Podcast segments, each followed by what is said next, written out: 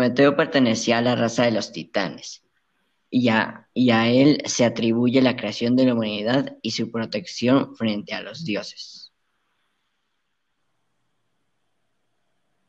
Le enseñó a los hombres el cómputo del tiempo, la ciencia de los números, el alfabeto, la domesticación y el empleo del caballo, y el buey, la navegación, la medicina, la industria de los metales, la ciencia de los presagios todas las artes. Así, el hombre pasó con una época oscura primitiva a la, civilización del desarrollo tecnológico.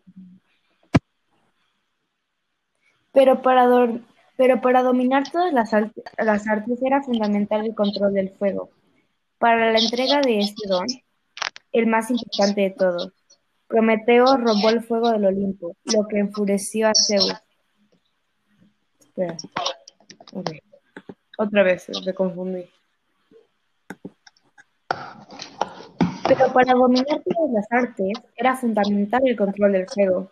Para la entrega de este don, el más importante de todos, Prometeo robó el fuego del Olimpo, lo que enfureció a Zeus, quien para vengarse le envía a Pandora con una caja conteniendo todos los males. Prometeo no cayó en el engaño, pero quien sí lo hizo fue su hermano Epimeteo, que se casó con Pandora. La caja fue abierta y los males esparcidos por el mundo.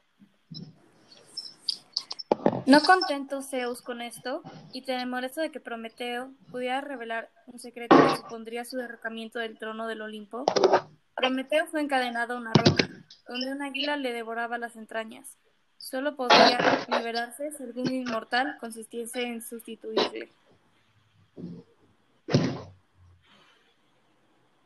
No, espérate, se lo voy a subir a Emiliano. Ahí estás, Emiliano.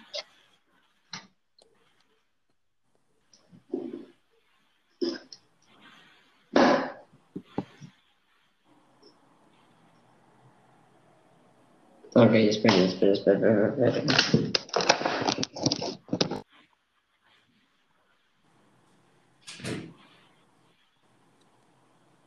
¿Tengo que leer esto? Sí. Okay. El titán soportó el castigo sin rendirse a Zeus, ni revelar el secreto hasta que fue liberado por Hércules, quien mató al águila e hirió al centauro Quirón con una flecha envenenada, causándole gran sufrimiento. Este pidió a Zeus que le librase de su inmortalidad y aceptó sustituir a Prometeo, quien, quien volvió al Olimpo. Prometeo representa el valor de la destreza y la inteligencia para comprender, interpretar y manejar la naturaleza de sus fenómenos, dando lugar a las distintas técnicas que permiten el desarrollo de la civilización. No obstante, el mito también revela las consecuencias de sobrepasar los límites, ya que no es posible el dominio en absoluto de dichos fenómenos.